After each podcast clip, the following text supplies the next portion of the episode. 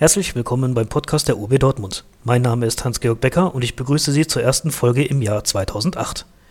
Frau Engelkenmeier vom Team der Öffentlichkeitsarbeit führt heute ein Interview zum Thema Urheberrecht und seinen Folgen für Studierende und Wissenschaftler.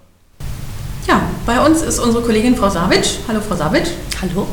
Ähm, Frau Savic arbeitet in der Fernleihe und in der Öffentlichkeitsarbeit und kann uns heute ein wenig aus der Praxis berichten.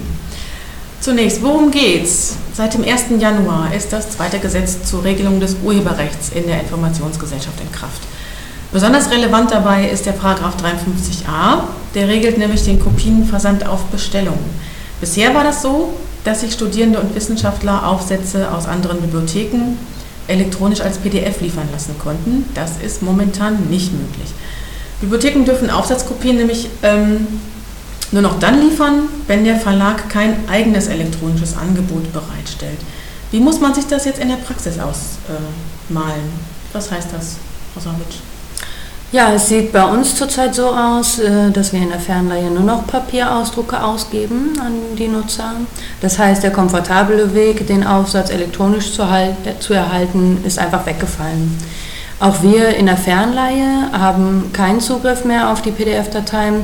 Das bedeutet, ähm, für die Rückfragen oder Nachfragen bei gelieferten Aufsätzen haben wir nicht die Chance, mal eben schnell in der Datei nachzuschauen, sondern ähm, können das Problem oder die Frage ähm, nur erstmal mit der Lieferbibliothek klären. Das bedeutet nicht direkt.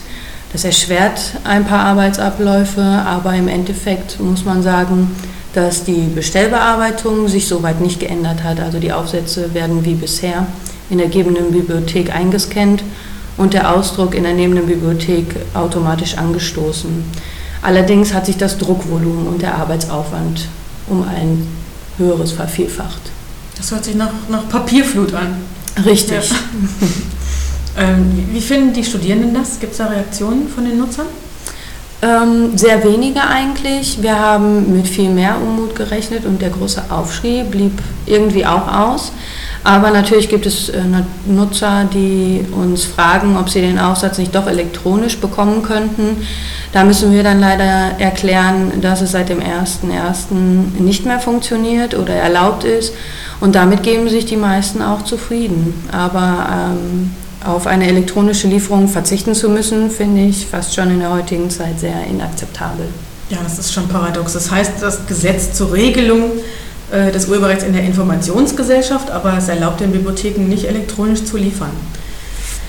In absehbarer Zeit soll es aber für Nutzer möglich sein, bei einer Artikelbestellung einfacher zu sehen, ob der Verlag es im Pay-per-View anbietet oder ob man es lieber für eine geringe Gebühr per Post bekommt. Was ähm, aber momentan absehbar ist, die Kosten für einen Pay-per-View-Artikel können im Durchschnitt auch bis zu 30 Euro betragen. Ähm, zudem kommt, ähm, dass die Aufsatzlieferungen per Post auch noch teurer werden sollen. Also es wird auf jeden Fall teurer.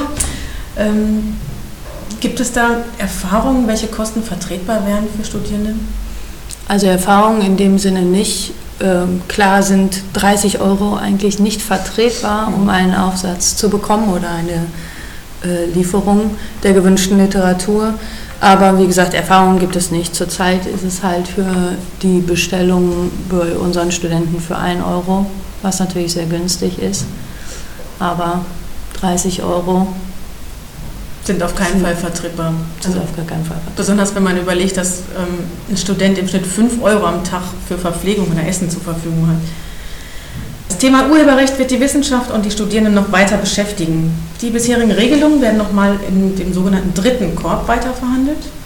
Und dann hoffen wir, dass wieder mehr an die Studierenden und Wissenschaftler gedacht werden als an die Verlage. Ja, vielen Dank, Frau Savitsch, für Ihren Bericht aus der Praxis. Ja, uns ähm, interessiert in der Bibliothek natürlich Ihre Meinung dazu. Werte Zuhörer, wie finden Sie das? Was halten Sie von den neuen Regelungen im Urhebergesetz?